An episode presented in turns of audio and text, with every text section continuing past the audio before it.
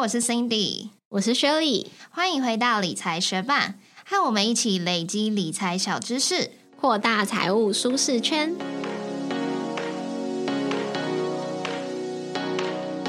在节目开始之前，我们要来分享一位学伴在 Apple Podcast 的留言，他的名字是一二五一五一四一一八四。他说：“我听了这么久，竟然忘记来留言。第一次听到大概是年初的时候，成为忠实粉丝大概是两三个月前，觉得这是一个很棒的节目，也推荐给我家人听了。谢谢一二五这位学伴特地到 Apple Podcast 为我们留下五颗星。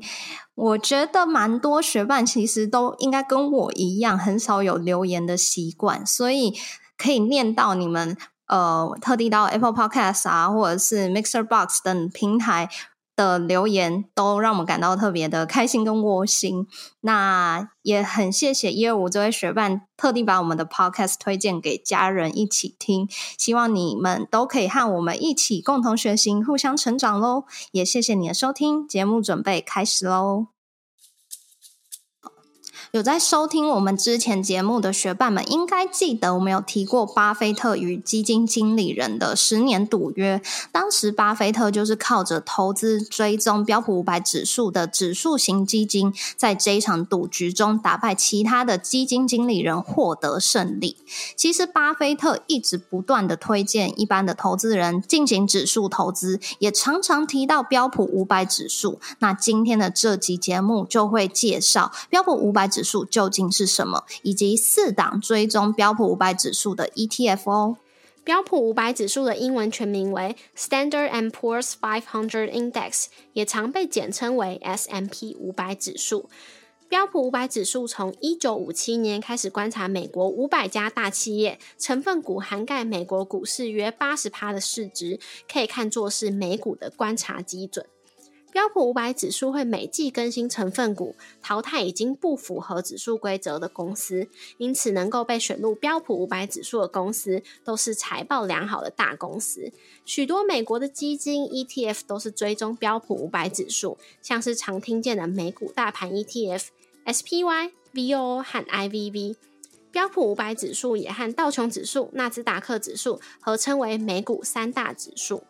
因为标普五百指数的影响力很大，所以了解标普五百指数是怎么计算的也是蛮重要的哦。标普五百指数它是采流通市值加权的方法，因此标普五百指数它会不断的去重新计算每个成分股的自由流通市值，也就是实际在市面上流通可以供买卖的股票总市值。它并不是单纯以股票的发行量总市值来计算，采这个流通市值的计。算方式就可以避开公司股东长期持有、政府持有或者是买卖有限制的股份，然后计算出标普五百指数。首先要算出每一间公司的公司市值，再把这些公司的市值加总起来之后，就会得出指数市值。最后把这个指数的市值除上一个标普公司所定义好的指数除数。最终就会算出标普五百指数。那这个指数除数在有股票发行合并的时候会有所调整，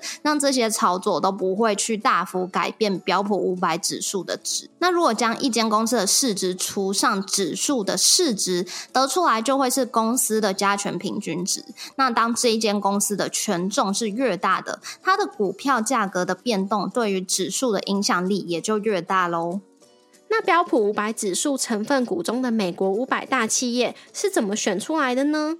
可以被纳入标普五百指数的企业，必须要符合几个规则。第一就是公司规模，目前的规定是市值至少要大于一百四十六亿美元，这个数字会随着股市的波动而不同。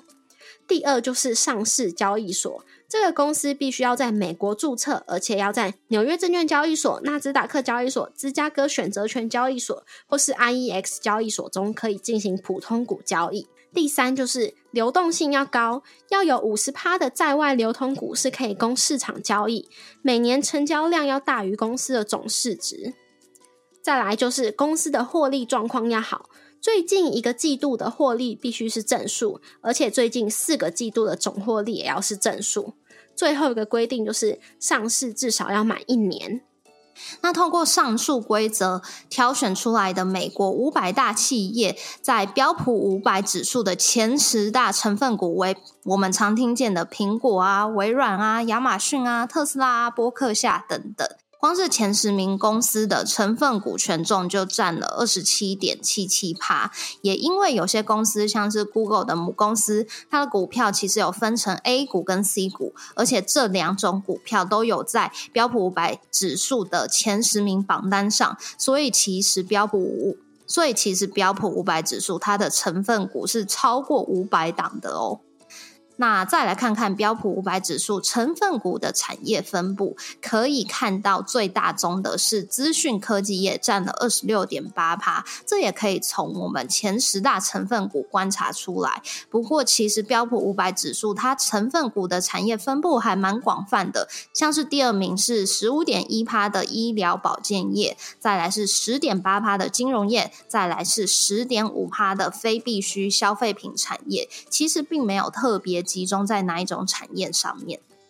那因为这五百大企业的公司中也有会发股利的公司，所以标普五百指数也会有除权息。但是标普五百指数它只考虑价格，它并不会考虑把股利再投资。因此在除权息的时候，标普五百指数就会往下跌。那如果我们想计算标普五百指数真正在投资上面的变化，可以去查询一个叫做标普五百指数 TR Total Return 的值。那在我们的部落格文字稿上面有一张图，就可以看见刚刚讲到的标普五百指数 TR 跟标普五百指数的走势变化图，就可以看出这两者有一些差距哦。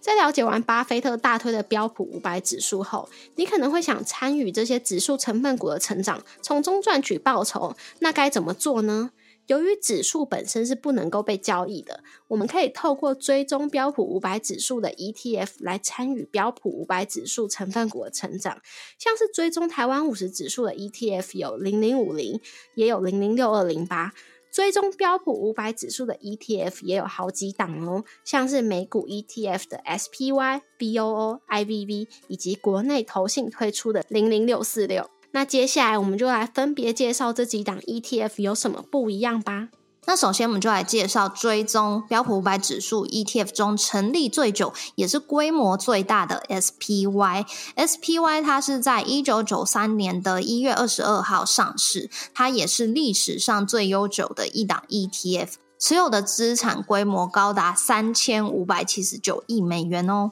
它同时也是全球交易量最大的 ETF 之一。不过，它的费用率目前大约是零点零九趴。是在追踪标普五百指数的美股 ETF 中比较高的，可是相较于台湾 ETF 的零零五零，费用率是零点三五趴，又或者是同样追踪标普五百指数的零零六四六，它费用率是零点六一趴，SPY 的零点零九趴还是相对蛮低廉的。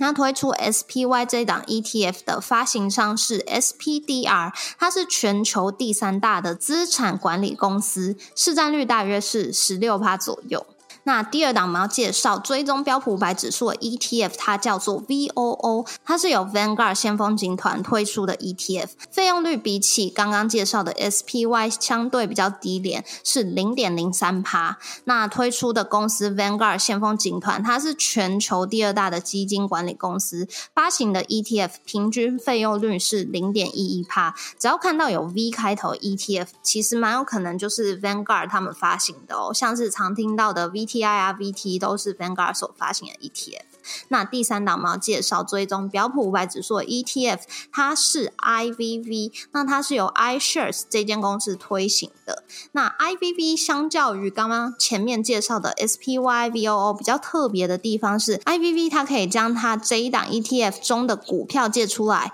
去赚取利息，所以它也更有能力可以把它的费用率降低。那目前的费用率跟 VOO 相同，一样是零点零三趴。那 iShares 它这一间公司是全球最大资产管理公司 BlackRock 旗下的 ETF 部门，同时它也是全球最大的 ETF 发行商。iShares 发行的 ETF 数量就超过了三百档哦。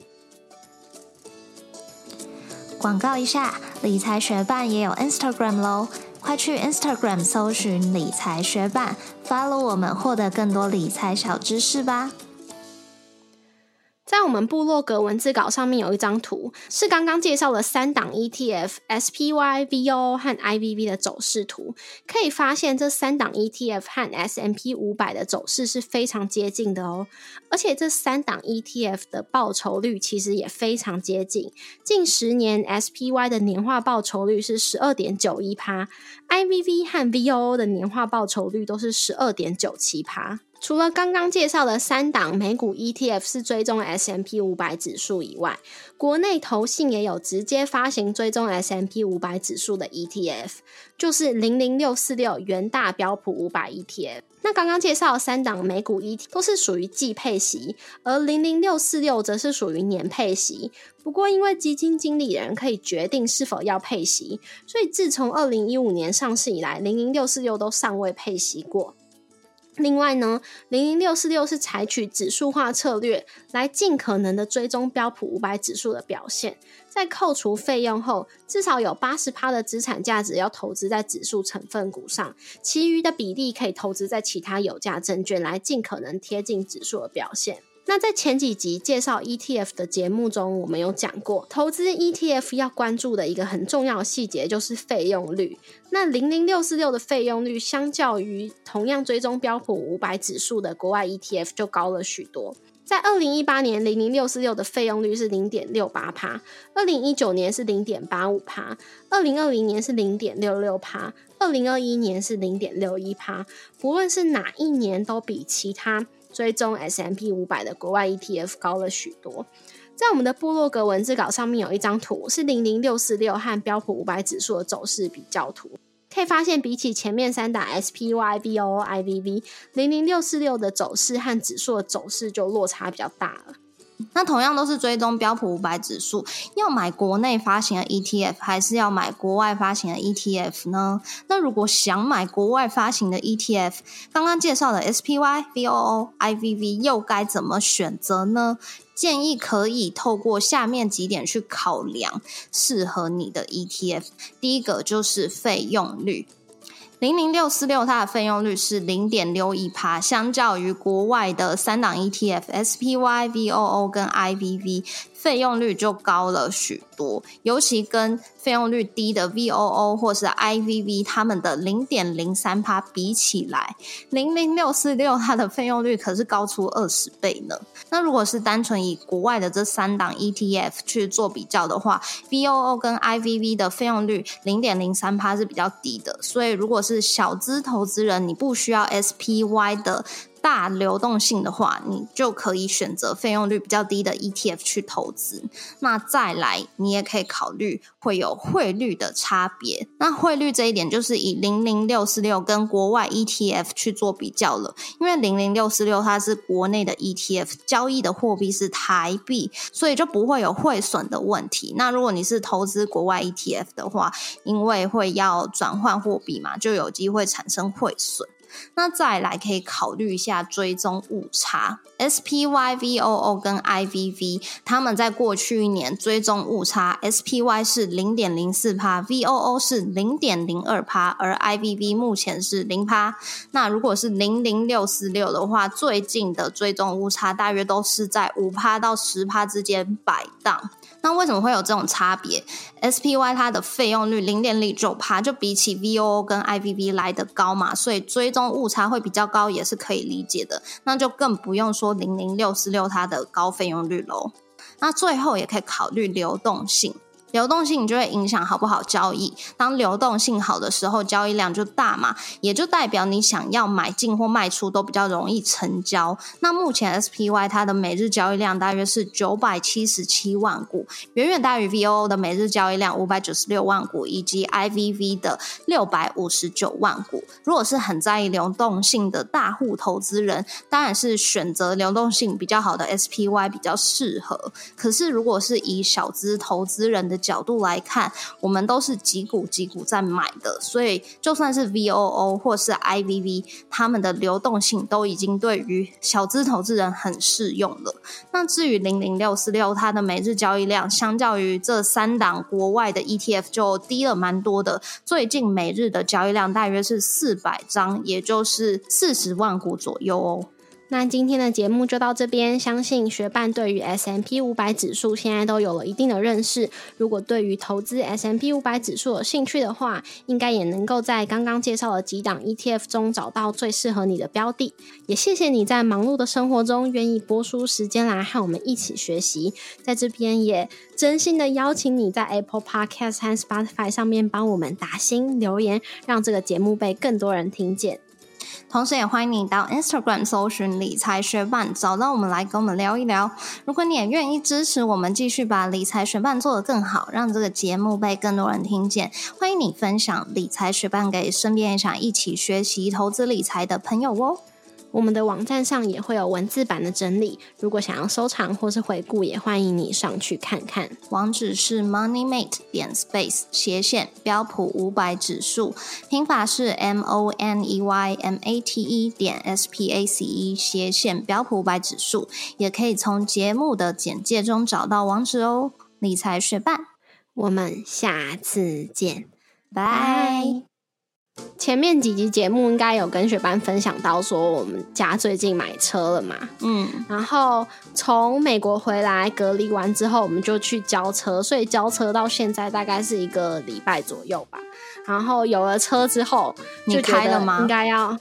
我开啦，我还有重新装开上山呢。哦，不错哦。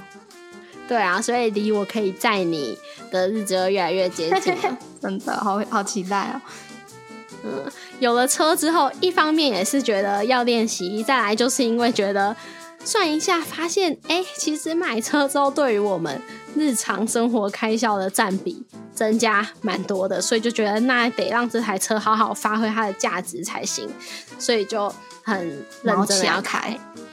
对，然后最近啊，因为我的老公他有一个。其中一个他喜欢的运动就是打棒球，但是要打棒球其实蛮不容易的，就是要找到很多人跟你一起打那种真正的棒球。所以呢，他就有加入那个大鲁格的会员，然后就会去大鲁格打几场，就是会有那个球飞过来，然后你就打它，然后投一轮就是投一个对，投一个代币进去，大概可以打二十，就可以打二十球。然后除了那个打击以外，还有那种什么。棒球九宫格那类的东西，就是机器一样会飞球过来，然后你就接住，然后努力的打去那个嗯面板上面吧。然后如果有打到，它就会显示记录你有打到，然后帮你算分数这样子。嗯，所以嗯，就是他有加入大鲁格会员，有一些代币，然后我们有时候就会去玩。然后我们最近才发现说，哎，现在有一个就是可能是暑假期间到八月三十一号的。晚上十一点到隔天早上十点，女生去打都是免费的哦，所以我们就从本来的就是我们可能晚上吃完饭七八点去，然后就改成说我们现在就是十点半去，然后可能十一点到，然后我们就可以开始就他要付钱，然后我就是免费的哦，很不错啊。对啊，然后他也是可以。就是它这个本来就是一个大夜唱打的时段，就是二九九可以随便你打这样子，嗯，然后就变成他付二九九，然后我免费，然后我们还会顺便带一个也是在心中的朋友一起去，所以就觉得哦，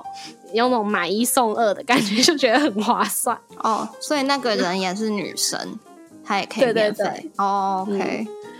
然后之前在我们没有注意到我这个方案之前，我跟我老公去的时候，我也会去打，可能但是就打一两场吧。第一，我喜欢的程度没有像他那么高，然后要投钱，我还是会觉得说，哦，既然我喜欢程度没有那么高，我就是每次去有参与一下就好了。可是就是一个菜市场大妈的心态，反正我现在去就已经就免费打了嘛，所以我就开始算，因为那个打。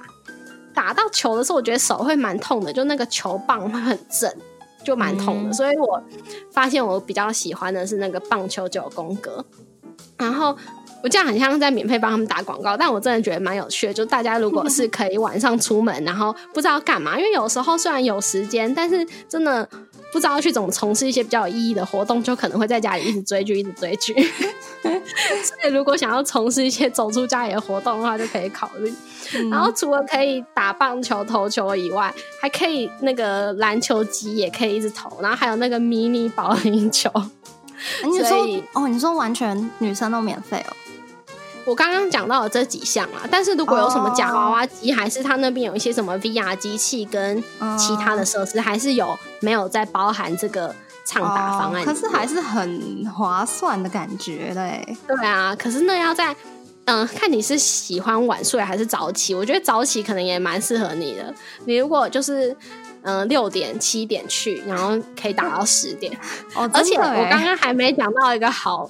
好东西，但你可能不一定觉得好。就是你除了可以免费打外，你还可以免费吃泡面，所以你可以当做你去吃宵夜或者是早餐，然后就随便，因为你不用付钱啊，你随便打了两三局就觉得回本了。对啊，为什么那么好啊？因为他可能觉得说会。那种女生集团秃鹰般的去的不多，应该是女生会搭配一些男生去，然后男生就会要付钱，好搞笑。哦，哎，你听你这样讲完，我是还蛮想去，因为其实我男朋友也是会打那个垒球，所以他也是有时候周末他就自己说要去打球。我曾经去看他打一次过，可是因为很热嘛，那个场地，然后。就没什么遮阴，然后我去看那一次，他们球队就是一直输球，我就觉得这有什么好看的，所以我就再也没去过，都只有他自己去。可是我自己就还蛮想试试看，因为但是我知道我一定超烂，因为我基本上是对所有球类运动都很烂。但是听你讲完免费，就觉得哦好像蛮适合我，因为就是很烂，可以慢慢练习。嗯，而且它有分就是不同的球速的机器，然后我都去儿童那里，就是哦，你那个是儿童哦，有有儿童的，儿童就最慢的，所以我觉得如果你去，你也可以从儿童那里，我一定要从儿童啊。嗯 嗯，哎，你讲到运动，我其实已经连三个礼拜晚上都有去上空中瑜伽，然后空中瑜伽其实我好像前一两年。就有上过几次课，然后那时候就是觉得还蛮难的，但是就觉得也蛮有趣，然后我就最近就算有固定去，然后最近就是上一堂课，那个老师就教了非常困难的动作，以我来说，我觉得非常困难，尤其他有一种姿势，就是他要。就是缠住大腿，就是那个线会这样缠一圈，缠住那个大腿。然后那个姿势就是老师说无论如何每个人都会痛的姿势。然后我真的是痛不欲生，就是 老师就说转过来来踢下去，踢下去就是要把整个腿缠进去那个线里面的时候，我就发出那种嘶吼般的叫声，就呃，然后就踢下去之后就是真的超痛，然后我就是一直发出就是痛不欲生叫声，然后。但是老在老师的帮助下，我还是就是非常非常艰辛的完成动作，就觉得啊超累。那一天我整个就是就是我连手都超抖的，因为有些动作它是要就是翻转过来，然后你的人会类似倒立的，只是说脚是挂在绳子上面，然后你脚挂在绳子上面之后，你就要用你手跟肚子全身的力气把自己。抓上去，就再次恢复到头在上面、脚在下面的姿势，然后再做一些翻转动作，干嘛干嘛的。然后我那天就是真的累到我的手是没有力气的，可是老师还蛮坚持要就是做出那个动作帮大家拍照，所以 最后还是发出了吃奶的力气做完那个动作，就觉得好累哦。我可以理解你说的那种累，因为我以前也有上过空中瑜伽，然后也会真的有就是。已经觉得很用力了，但可能施力点不对，还是就真的力气不够，嗯嗯，没有办法靠自己完全翻过去，就会有老师啊或者是同学帮忙推，没错，然后弄好了姿势之后再拍照，对，真的超累，而且那个腿的动作什么的，就是我有问老师说为什么会那么痛啊，然后老师一瞬间就是稍微尴尬，因为当然不是只有我痛，我跟有另外一个同学很痛，但是有另外一个同学他是练比较久，他说他很痛，但是他表现出来好像很不痛样子。然后我在问这个问题的时候，老师就稍微尴尴尬了大概零点五秒，然后就开始说，嗯，有可能是那个脂肪比较高，有可能是水肿，也 有可能是叭叭叭的原因。然后他讲完之后，我就说，哎，好像都有这样子。真的觉得超痛的，但是就是就是因为痛，然后又有点想要征服他的感觉。然后，因为他除了做一些动作以外，也会拉筋。嗯，我的筋就是呃不算太硬，但也不算太软，所以就是拉筋的话也是都会蛮痛的。然后老师就常拉到一些动作，我也是就是会露出痛不欲生表情。这时候老师就会 叫我要加油这样子，所以就也觉得哦，有运动到，有拉筋到，是蛮不错的运动。应该也算是有按摩到吧？那些绳子缠着你的时候，绳子给你穴道很十足的刺激。按摩我是觉得还好，可是就真的还蛮拉伸到的，因为平常就是坐办公室也没有什么机会在那边伸展，就觉得哦还不错，就是一个下班的可以放松的一个运动。嗯，然后我上次就是跟我国中同学聚会的时候，因为我们毕竟都出社会算是蛮多年了，所以。老实说，如果你下班之后没有特别去从事什么活动，你的生活圈就是同事嘛，然后就也不会认识什么新朋友。所以我的那个呃同学就跟我讲说，他最近就是觉得都没有认识新朋友，很无聊，所以他就想要报名运动的课程，然后借此跟同学聊天来变成朋友。然后我就被他这番话启发，因为我就是通常运动课结束我就立刻回家走人，因为 我家就离那个运动教室非常近。但是我就觉得说，哎，对我其实好像没交什么新朋友，所以这几次运动完，我都很努力的搭讪同学，跟他们聊天，然后是有成果的。因为就是有一个在我上一次上课比较没有搭讪到的同学，还是有讲一两句话，他居然就还去密我的 Instagram，所以我就觉得，哎，好像我这个交朋友计划也是蛮成功的。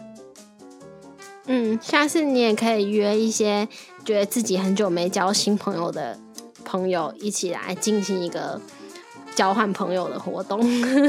哦，哎，可是其实我觉得我才我算是蛮常帮我身边的朋友进行交换朋友的活动，但是我身边的朋友很少帮我进行交换朋友的活动，因为我之前不是也都会约你说，哎，要煮菜还干嘛的，然后你也会认识我蛮多不同朋友的，但是我身边的人很少把我介绍给。不同的朋友，哎，哦，包括我男朋友也是，就是他认识我超多朋友，可是我很认识很少他的朋友。然后有一阵子，我就是对这件事情算是蛮耿耿于怀的，因为我这个人就是还算是蛮想参与他的生活圈，可是我就有时候会觉得说，哎，他怎么跟朋友出去都不约我这样子？对啊，所以后来我就算是有比较认真跟他说一次，然后他又说，哦，我不知道你有这样子需要。认识我朋友的需求，那我以后会帮你留意到底有谁跟你比较合，这样子就会蛮搞笑。那有吗？他后来有帮你找到一些跟你比较合的朋友吗？目前是还没有，可是最近他就比较常问我，所以要不要跟他哪个朋友出去？但是那一些人都是已经我曾经就是认识过的人，然后好像没有很合。也不是说没有很合，就是说我跟他比较没有什么共同话题可以聊，所以我就也没有想去。我就说你可不可以找一些，就是你感觉他跟我会聊得来的人，就是在撮合我们就好了。哎，我觉得我应该算是有有有介绍几个朋友给你认识啊，就是例如说你跟那些朋友一起来。参与我的跟家人吃饭啊，是。之后来我家的活动，是是是，不是对啦对啦，我觉得也算是。好啦，就是有那么几个朋友，但是有些朋友就是我蛮常约他，但是他几乎很少约我，哎，就是我也觉得蛮奇怪。然后我上次有跟我就是在朋友聚会的时候，我有跟那个说，呃。最近很少认识新朋友的朋友讲这件事情，然后我突然也发现说，哎，其实某种程度上，我跟他的角色是交换的，因为我们的聚会都是他约我，我不会主动去约他，然后我跟我其他朋友聚会，几乎都是我约别人，然后别人很少约我，所以我就觉得，好吧，这可能就是命运。呃，我我最近有发现，也觉得蛮检讨，就是我好像很少主动去约朋友，所以我觉得就是出社会几年之后，会剩下来的朋友，就是那种我可能几百年才联络他一次，可是都可以用那种以前超熟，就也没什么礼貌，也没什么打招呼，就直接开始讲自己想讲的事情的那种很自在的朋友，或者是会。主动约我的朋友，对我觉得朋友就还是必须要时不时联络经营一下。对我就是也是有反省，然后我今年年初的时候好像有跟大家分享过，就是我跨年的时候就开始进行了随机打给任何人的活动，然后有些人就是还蛮意外我怎么会打给他的，因为我可能可能。两三年没有打给他，然后就还蛮瞬间打给他，也是蛮意外的。然后哦，对我进姐这个活动之后也蛮搞笑，就是好可能到了某个人生日的时候吧，我就打给他，但是他没有接。然后过了两个礼拜之后，他又突然打给我，我就说你是住在太空哦，是不是？会不会这个回复的速度有点太慢了？我不是两个礼拜前打给你吗？还算是有一些收获啊！你看他会回答给我。嗯，然后另外我发现就是，嗯，就是我如果会去主动联系人家，或者是传讯息给人家，通常是看到他可能有什么动态更新啊，所以如果比较常分享现实动态或者是贴文的朋友，我就比较有机会去主动跟他聊什么。但是因为我自己本身其实是蛮少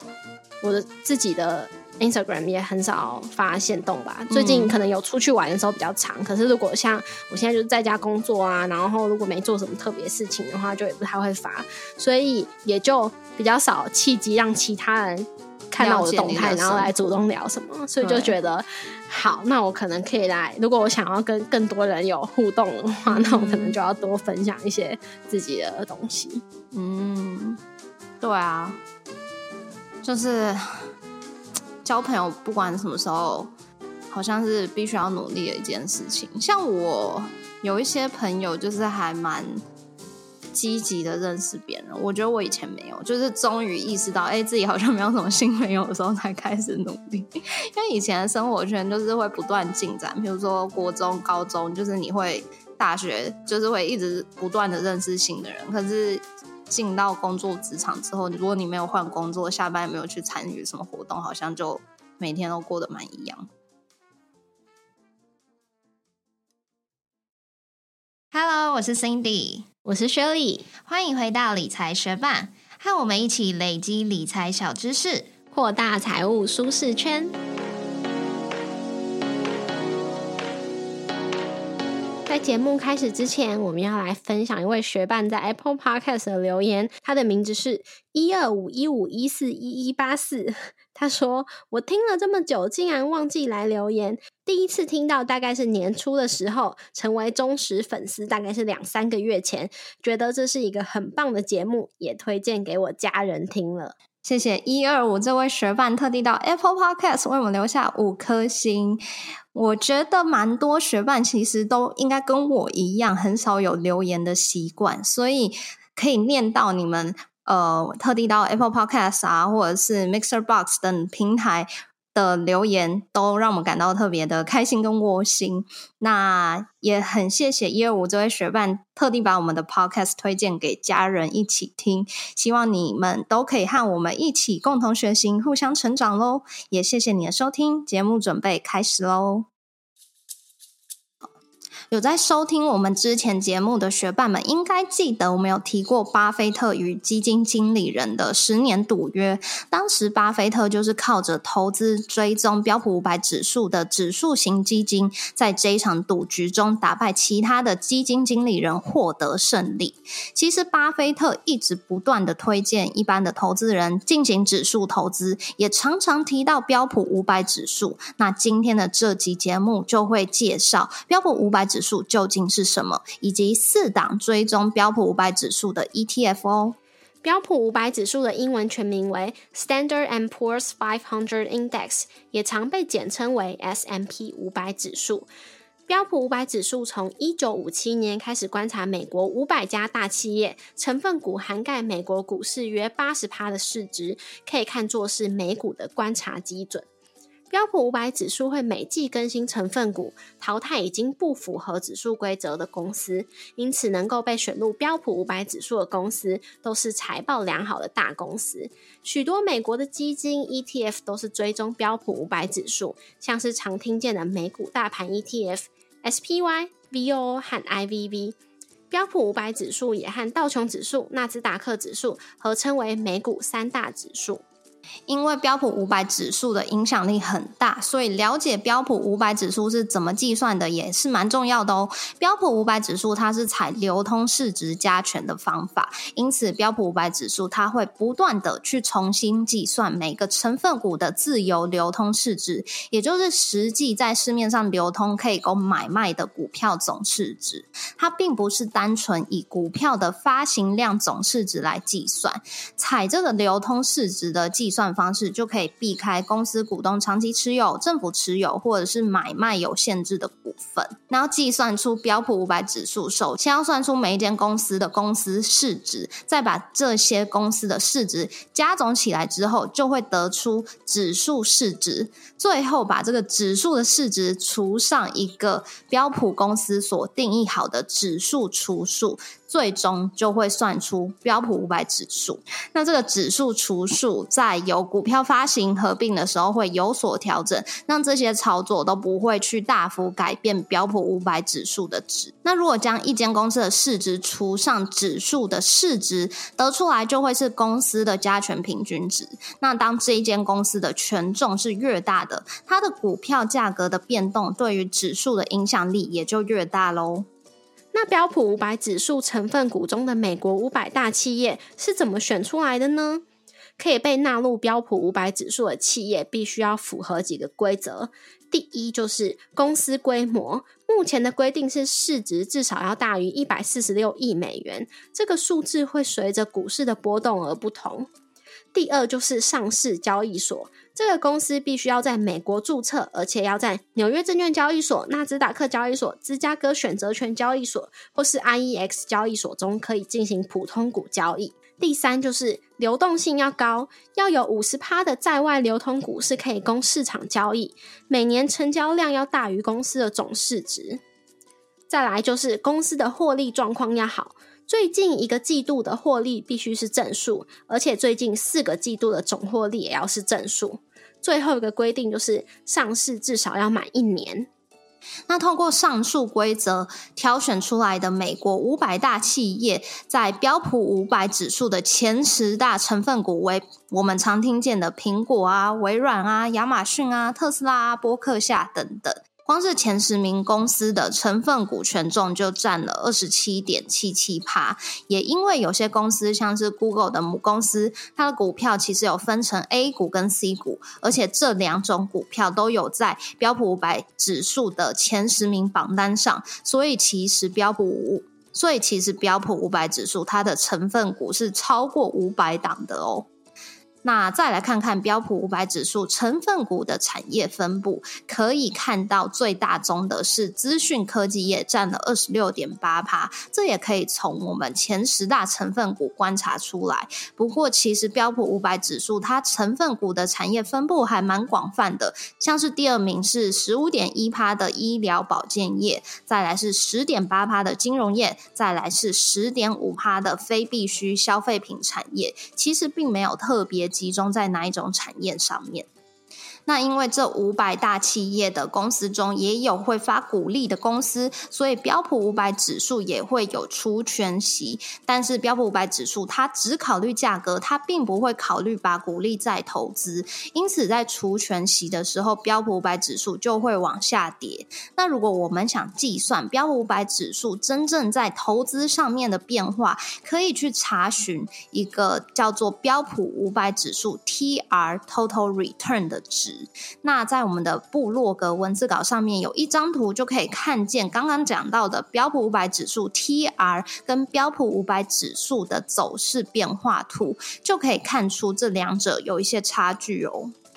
在了解完巴菲特大推的标普五百指数后，你可能会想参与这些指数成分股的成长，从中赚取报酬。那该怎么做呢？由于指数本身是不能够被交易的，我们可以透过追踪标普五百指数的 ETF 来参与标普五百指数成分股的成长。像是追踪台湾五十指数的 ETF 有零零五零，也有零零六二零八。追踪标普五百指数的 ETF 也有好几档哦，像是美股 ETF 的 SPY、BOO、IVV，以及国内投信推出的零零六四六。那接下来我们就来分别介绍这几档 ETF 有什么不一样吧。那首先，我们就来介绍追踪标普五百指数 ETF 中成立最久，也是规模最大的 SPY。SPY 它是在一九九三年的一月二十二号上市，它也是历史上最悠久的一档 ETF。持有的资产规模高达三千五百七十九亿美元哦，它同时也是全球交易量最大的 ETF 之一。不过，它的费用率目前大约是零点零九趴。是在追踪标普五百指数的美股 ETF 中比较高的，可是相较于台湾 ETF 的零零五零，费用率是零点三五趴，又或者是同样追踪标普五百指数的零零六四六，它费用率是零点六一趴，SPY 的零点零九趴还是相对蛮低廉的。那推出 SPY 这档 ETF 的发行商是 SPDR，它是全球第三大的资产管理公司，市占率大约是十六趴左右。那第二档我们要介绍追踪标普五百指数的 ETF，它叫做 VOO，它是由 Vanguard 先锋集团推出的 ETF，费用率比起刚刚介绍的 SPY 相对比较低廉，是零点零三趴。那推出的公司 Vanguard 先锋集团，它是全球第二大的基金管理公司，发行的 ETF 平均费用率是零点一一趴。只要看到有 V 开头 ETF，其实蛮有可能就是 Vanguard 他们发行的哦，像是常听到的 VT。T I R V T 都是 Vanguard 所发行的 E T F。那第三档我们要介绍追踪标普五百指数的 ETF，它是 I V V。那它是由 iShares 这间公司推行的。那 I V V 相较于刚刚前面介绍的 S P Y V O O 比较特别的地方是，I V V 它可以将它这一档 ETF 中的股票借出来去赚取利息，所以它也更有能力可以把它的费用率降低。那目前的费用率跟 V O O 相同，一样是零点零三趴。那 iShares 它这一间公司是全球最大资产管理公司 BlackRock 旗下的 ETF 部门，同时它也是全球最大的 ETF 发行商。iShares 发行的 ETF 数量就超过了三百档哦。广告一下，理财学办也有 Instagram 喽，快去 Instagram 搜寻理财学办，follow 我们，获得更多理财小知识吧。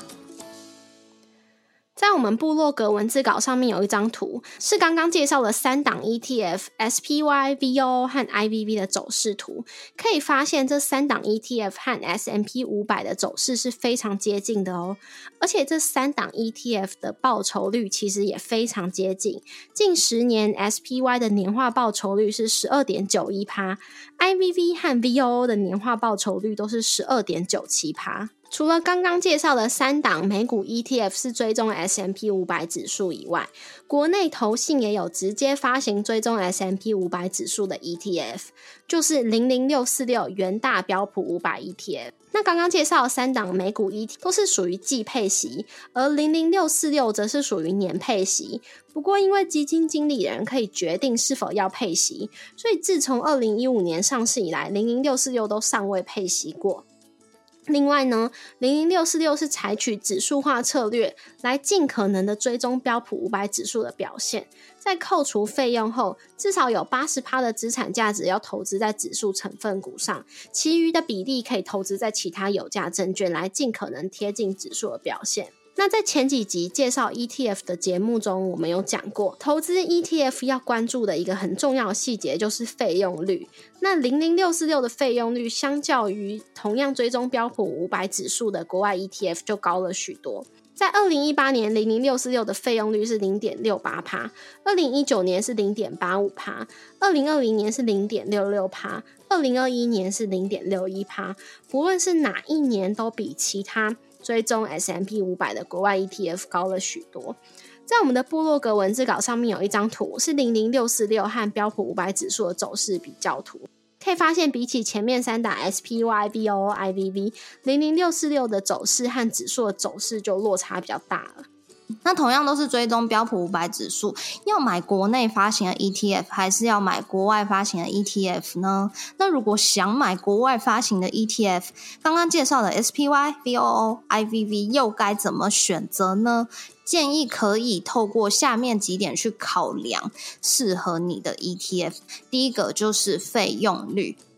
零零六四六它的费用率是零点六一趴，相较于国外的三档 ETF SPY、VOO 跟 IVV，费用率就高了许多。尤其跟费用率低的 VOO 或是 IVV，它们的零点零三趴比起来，零零六四六 它的费用率可是高出二十倍呢。那如果是单纯以国外的这三档 ETF 去做比较的话，VOO 跟 IVV 的费用率零点零三趴是比较低的，所以如果是小资投资人，你不需要 SPY 的大流动性的话，你就可以选择费用率比较低的 ETF 去投资。那再来，你也可以考虑会有汇率的差别。那汇率这一点就是以零零六四六跟国外 ETF 去做比较了，因为零零六四六它是国内的 ETF，交易的货币是台币，所以就不会有汇损的问题。那如果你是投资国外 ETF 的话，因为会要转换货币嘛，就有机会产生汇损。那再来可以考虑一下追踪误差，SPY、VOO 跟 IVV，他们在过去一年追踪误差，SPY 是零点零四帕，VOO 是零点零二帕，而 IVV 目前是零帕。那如果是零零六四六的话，最近的追踪误差大约都是在五帕到十帕之间摆荡。那为什么会有这种差别？SPY 它的费用率零点零九帕，就比起 VOO 跟 IVV 来的高嘛，所以追踪误差会比较高，也是可以理解的。那就更不用说零零六四六它的高费用率喽。那最后也可以考虑流动性。流动性就会影响好不好交易。当流动性好的时候，交易量就大嘛，也就代表你想要买进或卖出都比较容易成交。那目前 SPY 它的每日交易量大约是九百七十七万股，远远大于 VOO 的每日交易量五百九十六万股，以及 IVV 的六百五十九万股。如果是很在意流动性的大户投资人，当然是选择流动性比较好的 SPY 比较适合。可是如果是以小资投资人的角度来看，我们都是几股几股在买的，所以就算是 VOO 或是 IVV，他们的流动性都已经对于小资投资人很适用了。那至于零零六四六，它的每日交易量相较于这三档国外的 ETF 就低了蛮多的，最近每日的交易量大约是四百张，也就是四十万股左右哦。那今天的节目就到这边，相信学伴对于 S M P 五百指数现在都有了一定的认识。如果对于投资 S M P 五百指数有兴趣的话，应该也能够在刚刚介绍的几档 E T F 中找到最适合你的标的。也谢谢你在忙碌的生活中愿意拨出时间来和我们一起学习。在这边也真心的邀请你在 Apple Podcast 和 Spotify 上面帮我们打新留言，让这个节目被更多人听见。同时，也欢迎你到 Instagram 搜寻理财学伴，找到我们来跟我们聊一聊。如果你也愿意支持我们，继续把理财学伴做得更好，让这个节目被更多人听见，欢迎你分享理财学伴给身边想一起学习投资理财的朋友哦。我们的网站上也会有文字版的整理，如果想要收藏或是回顾，也欢迎你上去看看。网址是 moneymate 点 space 斜线标普五百指数，拼法是 m o n e y m a t e 点 s p a c e 斜线标普五百指数，也可以从节目的简介中找到网址哦。理财学伴，我们下次见，拜。前面几集节目应该有跟学班分享到，说我们家最近买车了嘛，嗯，然后从美国回来隔离完之后，我们就去交车，所以交车到现在大概是一个礼拜左右吧。然后有了车之后，你开了吗？应该要我开啦，我还有重新装开上山呢。哦，不错哦。对啊，所以离我可以载你的日子越来越接近了。真的，好好期待哦。嗯，有了车之后，一方面也是觉得要练习，再来就是因为觉得算一下，发现哎，其实买车之后对于我们日常生活开销的占比增加蛮多的，所以就觉得那得让这台车好好发挥它的价值才行，所以就很认真的要开。对，然后最近啊，因为我的老公他有一个。其中一个他喜欢的运动就是打棒球，但是要打棒球其实蛮不容易的，就是要找到很多人跟你一起打那种真正的棒球。所以呢，他就有加入那个大鲁阁的会员，然后就会去大鲁阁打几场，就是会有那个球飞过来，然后你就打它，然后投一轮就是投一个对，投一个代币进去，大概可以打二十，就可以打二十球。然后除了那个打击以外，还有那种什么。棒球九宫格那类的东西，就是机器一样会飞球过来，然后你就接住，然后努力的打去那个嗯面板上面吧。然后如果有打到，它就会显示记录你有打到，然后帮你算分数这样子。嗯，所以嗯，就是他有加入大鲁格会员，有一些代币，然后我们有时候就会去玩。然后我们最近才发现说，哎，现在有一个就是可能是暑假期间到八月三十一号的。晚上十一点到隔天早上十点，女生去打都是免费的哦。所以我们就从本来的就是我们可能晚上吃完饭七八点去，然后就改成说我们现在就是十点半去，然后可能十一点到，然后我们就可以开始就他要付钱，然后我就是免费的哦，很不错啊。对啊，然后他也是可以。就是它这个本来就是一个大夜畅打的时段，就是二九九可以随便你打这样子，嗯，然后就变成他付二九九，然后我免费，然后我们还会顺便带一个也是在新中的朋友一起去，所以就觉得哦，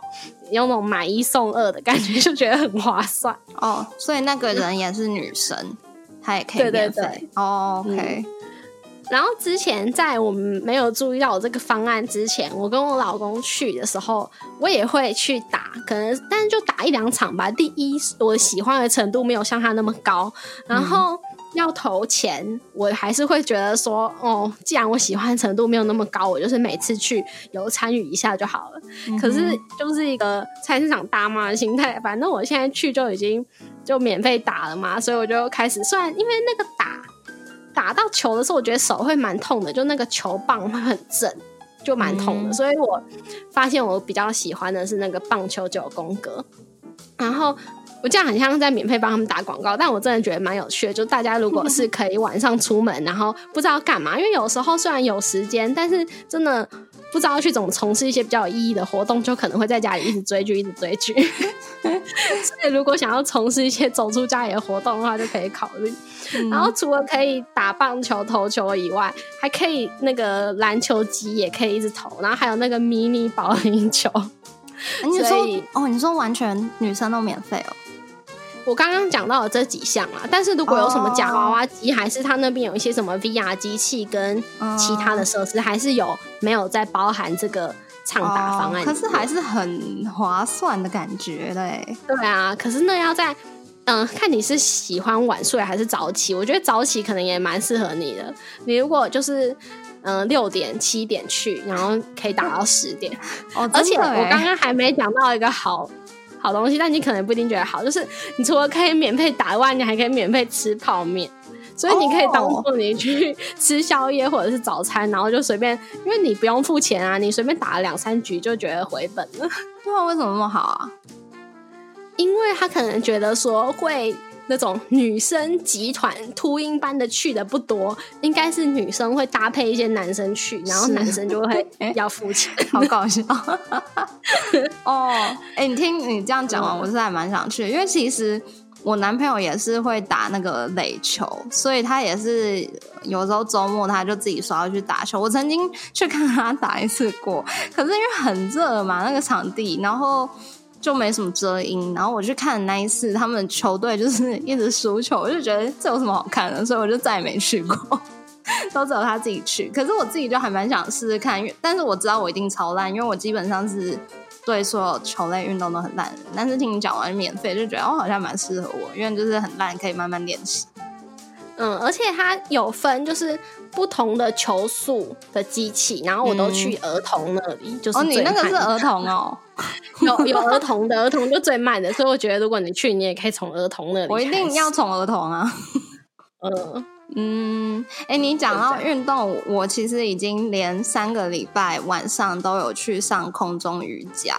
然后空中瑜伽，其实我好像前一两年就有上过几次课，然后那时候就是觉得还蛮难的，但是就觉得也蛮有趣。然后我就最近就算有固定去，然后最近就是上一堂课，那个老师就教了非常困难的动作，一我来说，我觉得非常困难。尤其他有一种姿势，就是他要就是缠住大腿，就是那个线会这样缠一圈缠住那个大腿，然后那个姿势就是老师说无论如何每个人都会痛的姿势，然后我真的是痛不欲生，就是老师就说转过来来踢下去，踢下去就是要把整个腿缠进去那个线里面的时候，我就发出那种嘶吼般的叫声，就呃，然后就踢下去之后。就是真的超痛，然后我就是一直发出就是痛不欲生的叫声，然后但是老在老师的帮助下，我还是就是非常非常艰辛的完成动作，就觉得啊、超累。那一天我整个就是就是我连手都超抖的，因为有些动作它是要。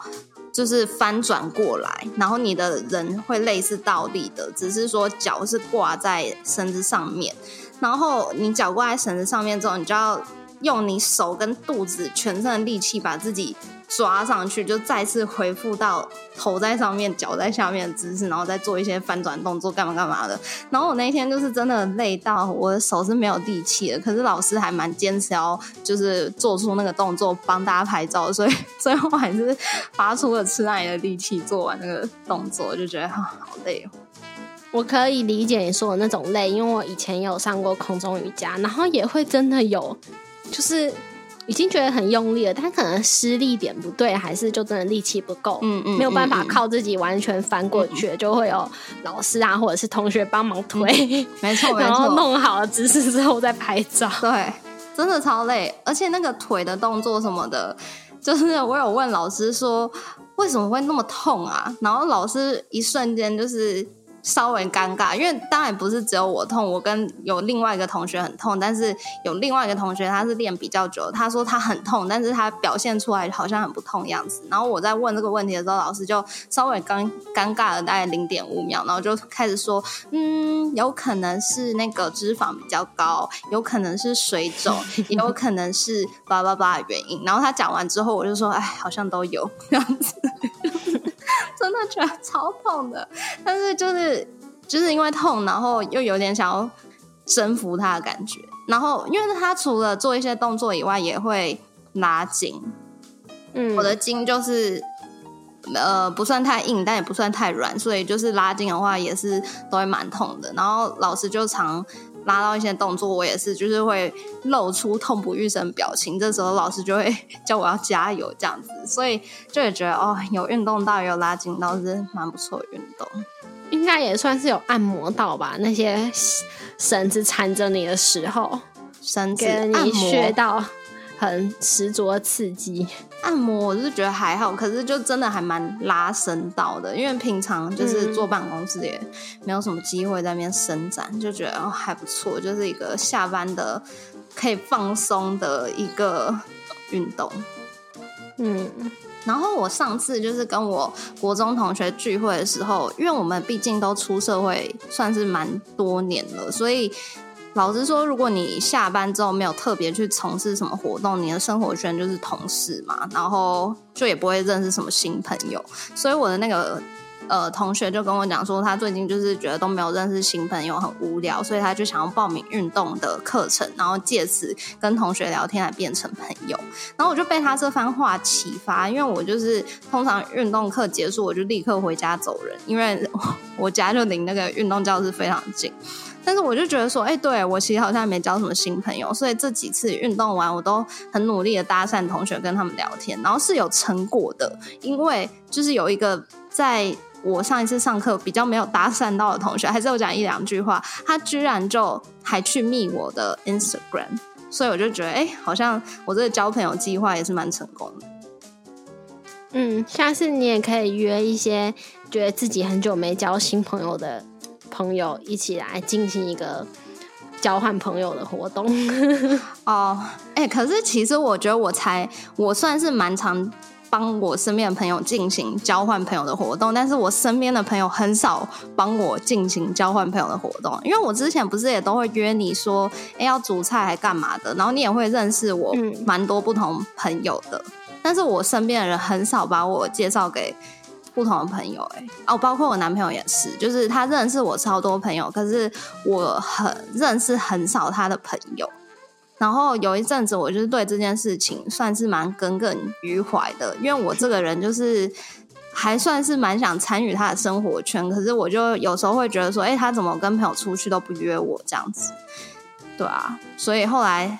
我就算是有比较认真的跟他说一次，然后他又说，哦，我不知道你有这样子需要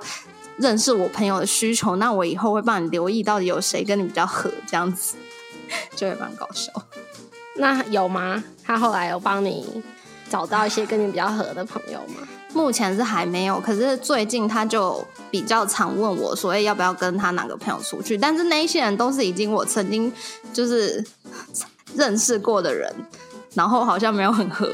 也不是说没有很合，就是说我跟他比较没有什么共同话题可以聊，所以我就也没有想去。我就说你可不可以找一些就是你感觉他跟我会聊得来的人，就是再撮合我们就好了。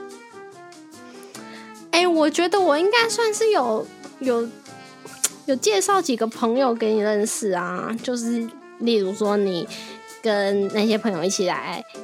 参与我的跟家人吃饭啊、是。然后之后来我家的活动。是是是，不是对啦对啦，我觉得也算是。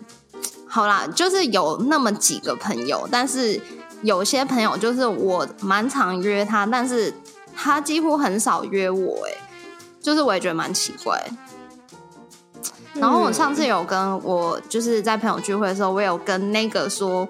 呃，最近很少认识新朋友的朋友讲这件事情。然后我突然也发现说，哎、其实某种程度上，我跟他的角色是交换的，因为我们的聚会都是他约我，我不会主动去约他。然后我跟我其他朋友聚会，几乎都是我约别人，然后别人很少约我，所以我就觉得，好吧，这可能就是命运。呃，我我最近有发现，也觉得蛮检讨，就是我好像很少主动去约朋友，所以嗯。我觉得就是出社会几年之后，会剩下来的朋友，就是那种、嗯。我可能几百年才联络他一次，可是都可以用那种以前超熟，就也没什么礼貌，也没什么打招呼，就直接开始讲自己想讲的事情的那种很自在的朋友，嗯。或者是会主动约我的朋友。对，我觉得朋友就还是必须要时不时联络经营一下。对、我就是也是有反省，然后我今年年初的时候好像有跟大家分享过，就是我跨年的时候就开始进行了随机打给任何人的活动，然后有些人就是还蛮意外我怎么会打给他的，因为我可能可能两三年没有打给他，然后就还蛮瞬间打给他，也是蛮意外的。然后哦，对我进行了这个活动之后也蛮搞笑，就是好可能到了某个人生日的时候吧，我就打给他，但是他没有接。然后过了两个礼拜之后，他又突然打给我。我就说你是住在太空哦，是不是？会不会这个回拨的速度有点太慢了？我不是两个礼拜前打给你吗？还算是有一些收获啊！你看他会回答给我，嗯，然后另外我发现就是，嗯，就是我如果会去主动联系人家，或者是传讯息给人家，通常是看到他可能有什么动态更新啊，所以如果比较常分享现实动态或者是贴文的朋友，我就比较有机会去主动跟他聊什么。但是因为我自己本身其实是蛮少，